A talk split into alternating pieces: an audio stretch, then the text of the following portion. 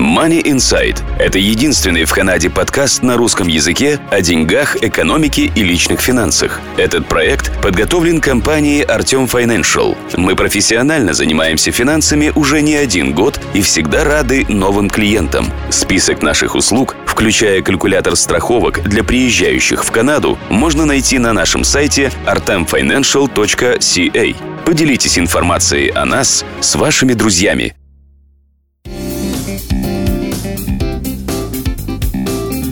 Здравствуйте, это Money Insight, подкаст о деньгах и финансах компании Артем Financial и я, Марина Буланцева. Деньги – это то, что мы держим в руках практически ежедневно. Конечно, банковские карты сейчас занимают почти половину наших кошельков, но тем не менее купюры и монеты пока еще в обороте. А можете ли вы описать, как выглядят деньги, не заглядывая в свой кошелек?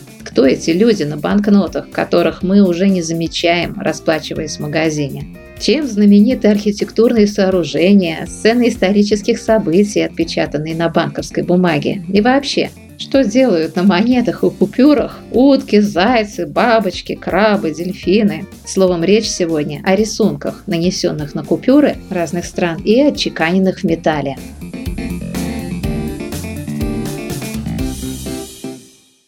Оказывается, первые изображения знаменитых людей появились на монетах. Дело было в эпоху Александра Македонского, правившего с 336 по 334 год до нашей эры. Видимо, он не страдал манией величия, хотя был великим полководцем. Его подданные пользовались деньгами, на которых были изображения императоров, уже ушедших в мир иной. Так, во всяком случае, пишет сайт Умназия и поясняет, что эта традиция почитания почивших императоров продолжалась до 44 года до нашей эры, пока памятника при жизни в виде отчеканенной монеты не удостоился Юлий Цезарь.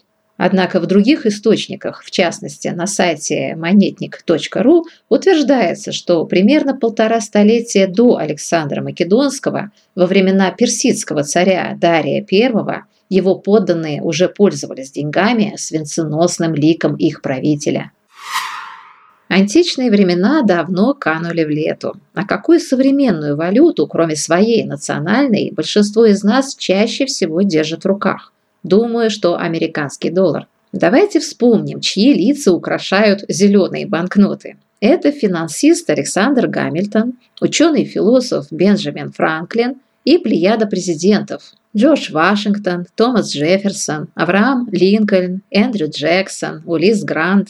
Как видите, все эти люди занимались политикой. Портреты Линкольна, Джефферсона и Вашингтона нанесены еще и на монеты. В металле также отчеканены изображения Кеннеди и Рузвельта. Но по поводу Франклина хочется напомнить о том, что он был первым американцем, ставшим членом Российской Академии Наук. Кстати, знаменитый афоризм «Время – деньги» «Time is money» тоже принадлежит Франклину. А вот первой женщиной, чей портрет был помещен на американскую банкноту, была Пекахонтас. Нет, Пекахонтас не героиня диснеевского мультика, а ее прототип – реальная девушка, которая была дочерью индийского вождя. Сайт Умназия утверждает, что жила она на рубеже 16 и 17 веков. Если верить мультфильму, то девушку полюбил капитан судна, прибывшего в Америку в поисках золота. Красивая волшебная история любви. Посмотрите на досуге. Что касается денег с изображения Пикахонтас, они были выпущены в обращение в 1860 году, на 135 лет раньше мультфильма. А вот на современных американских деньгах, одном из вариантов однодолларовых монет, тоже есть изображение индейской девушки. Ее имя – Сакагавея. Родом она была из племени Агайдека и жила на рубеже 18-19 веков. Согласно традиционной легенде, Сакагавея, как переводчик, помогала Льюису и Кларку во время их экспедиции по территориям Западной Америки. Монеты, выпущенные в 2000 году в нескольких вариантах, называют долларами Сакагавеи. В Канаде, рассказывает сайт finuслуги.ру, до 2018 года только одна дама удостаивалась быть изображенной на банкноте – королева Елизавета II. Сейчас в обращении находится 10-долларовая купюра с портретом Виолы Дезмонд, активистки, боровшейся против расовой сегрегации. Мелким шрифтом на обороте купюры нанесена цитата из канадской хартии прав и свобод. Что касается Елизаветы II, ее портрет в качестве лицевой стороны банкнот печатался в трех десятках государств. Рекорд достойный книги Гиннесса. Если вы правитель государства и желаете, чтобы соотечественники лицезрели вас не только по телевизору, в интернете или на страницах газет, вы, конечно, можете инициировать выпуск денег со своим лицом, но это не гарантия уважения, почитания как во время вашего управления, так и после его окончания. Все тот же сайт Умназия рассказывает историю бесславной судьбы банкнот, бывших в ходу в Республике Конго. В 1997 году, после свержения Джозефа Мабуту, его лицо просто вырезали из бумажных денег. И некоторое время конголезцы использовали эти деньги с дыркой посередине. Дальнейшая судьба самого экс-правителя страны была печальной. Уже будучи серьезно больным, после свержения он бежал из страны и вскоре умер в изгнании. Интересная серия банкнот имеет хождение в Израиле. Она посвящена поэтам Саулу Черняховскому, Натану Альдерману, поэтессам Рахелия Блуфштейн, Леи Гольберг. Кроме портретов на банкнотах шекелей, микротекстом нанесены строки их стихотворений. Казахстанские тенге, кроме традиционных портретов знаменитых граждан страны, памятников истории и культуры, украшают виды природы. Река Иртыш, плато Устюрт, горы Заилийского Алатау.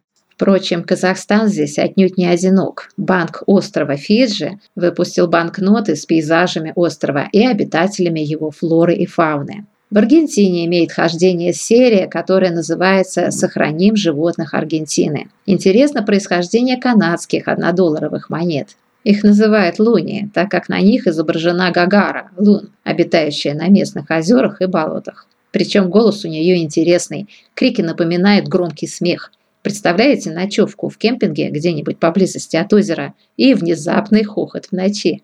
Кстати, двухдолларовые канадские монеты тюни с одной стороны украшены портретом королевы Елизаветы II, а с другой – милым семейством из трех медведей, расположившихся на льдине. Они отчеканены на монетах выпуска 2000 года. В хождении есть и монеты с одиноким мишкой. Куда и почему исчезли после юбилейного года его два ближайших косолапых родственника – вопрос интересный. Ответ я, во всяком случае, не нашла.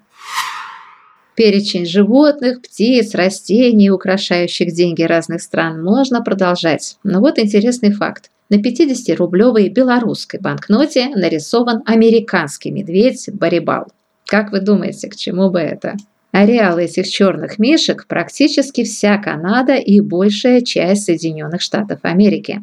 Из Википедии можно узнать о существовании не только черных, но и бурых и даже белых барибалов. Но нигде ничего не сказано об обитании этих медведей в лесах Беларуси.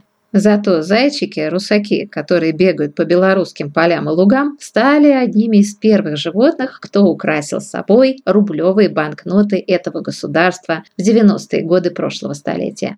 Кстати, в русском просторечном языке зайчиками называли тогда не только белорусские рублевые купюры, но и вообще все деньги Беларуси. Хотя в те годы Национальным банком страны были выпущены банкноты с изображениями зубра, лося, белки, пары волков, пары бобров и очень милой семейной идиллии – рыси с рысенком. В самой Беларуси неофициально эти деньги называли «шушки», поскольку выпущены они были во время президентства Станислава Шушкевича. Рисунки на деньгах часто давали жизнь названием купюр. Так сотенный банковский билет с изображением российской императрицы Екатерины II в обиходе называли «Катенька». 50-рублевая банкнота с портретом Петра I, Петруша. С Катенькой, пишет сайт онлайнер, получился некоторый конфуз. Рядом с венценосной императрицей на банкноте разместили изображение античного юноши с обнаженным торсом.